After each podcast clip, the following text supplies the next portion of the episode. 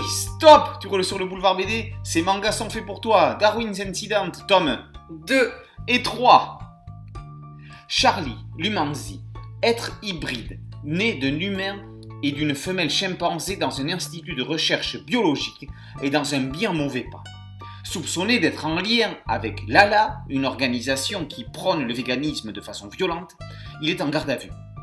Un avis de recherche a été lancé à l'encontre de deux hommes soupçonnés d'en être les chefs. L'un d'eux est un ancien officier de l'armée américaine.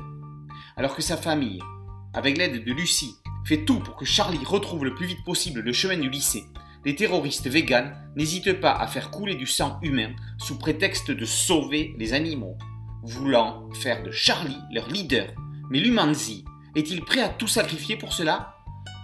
Alors qu'à la lecture du premier volume, l'on pouvait s'attendre à une énième ressuscité de la planète des singes, c'est dans une toute autre direction que nous embarque le mangaka Shun Umenzama.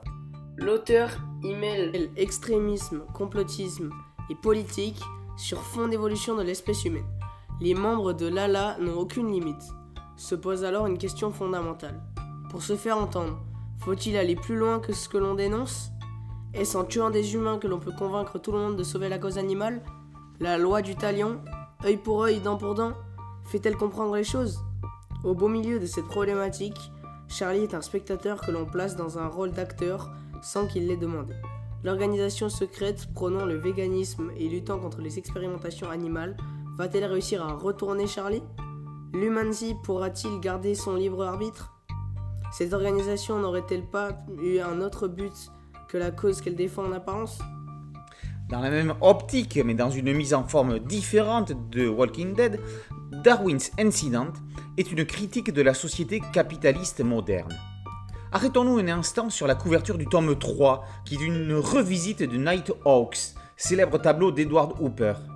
L'artiste se serait inspiré d'une nouvelle d'Hemingway, The Killers, qui raconte l'histoire de deux tueurs à gages qui attendent leurs victimes, ainsi que du tableau Café de nuit de Van Gogh pour son ambiance nocturne, dans un lieu déserté où le temps s'est arrêté. Rien de mieux ne pouvait symboliser le décalage qu'il existe entre Charlie et le monde qui l'entoure, qui ne va pas à la même vitesse que lui. On remarque que, par ailleurs, Charlie tient dans les mains un exemplaire de Frankenstein, de Mary Shelley, créature créée comme lui, perdue comme lui, mais qui a envie de prendre malgré tout son destin en main comme lui. Darwin's Incident confirme son impressionnant potentiel.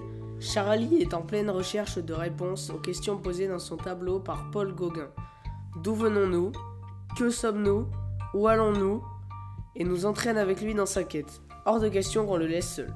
Darwin's Incident, tome 2 et 3 par Shun Umezawa et paru aux éditions Kana. Boulevard BD, Antoine, qu'est-ce que c'est? C'est une chaîne YouTube, un podcast audio et un site.